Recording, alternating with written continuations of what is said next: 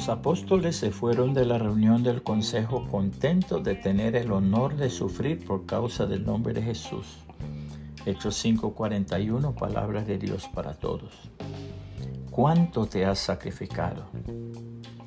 Un hombre soñó una vez que estaba en el cielo en medio de una multitud que no se podía contar, de personas de distintas edades, de todos los linajes y todas las naciones. Muy pronto se dio cuenta de que la persona que estaba a su lado hacía 21 siglos que había llegado al cielo.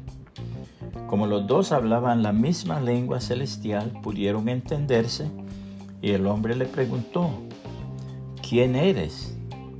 Yo soy un ciudadano romano, dijo, y viví en los días del apóstol Pablo. Fui uno de aquellos que murieron bajo la persecución de Nerón me ataron a un poste, encendieron mi cuerpo y así alumbré el jardín de Nerón. ¡Qué terrible! exclamó el que soñaba. No, me sentí muy feliz al poder hacer algo por Jesús. Él murió en la cruz por mí. Entonces escuchó otra voz que decía, he estado en el cielo por unos pocos cientos de años vengo de una de las islas del mar. Un misionero vino y nos contó de Jesús y yo llegué a amarlo. Mis conciudadanos le sacrificaron al misionero y a mí me tomaron y me ataron. Me golpearon hasta matarme. Qué atroz, dijo. El creyente contestó, no, me sentí muy feliz al morir como cristiano. El misionero me había dicho que Jesús había sido herido y coronado con espinas por mí. Entonces los dos se volvieron hacia el hombre y le preguntaron, hermano, ¿de qué manera has sufrido por él? ¿O te desprendiste de lo tuyo para que otros pudieran ir a contar del Señor Jesucristo a los que no le conocen? El hombre quedó mudo y mientras los dos le miraban con ojos llenos de tristeza, despertó del sueño.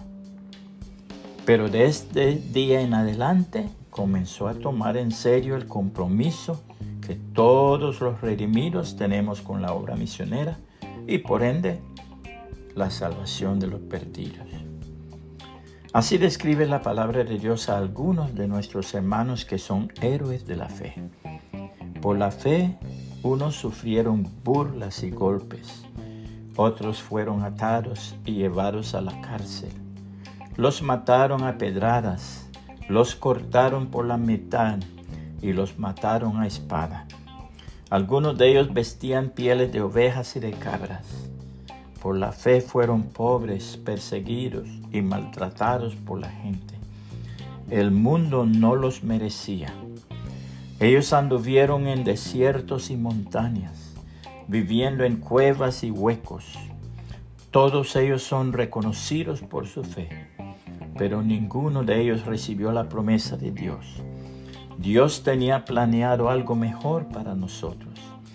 Él quería perfeccionarlos también a ellos, pero solamente junto con nosotros. Hebreos 11, 36 al 40, palabra de Dios para todos. Puede compartir esta reflexión y que el Señor Jesucristo le bendiga y le guarde.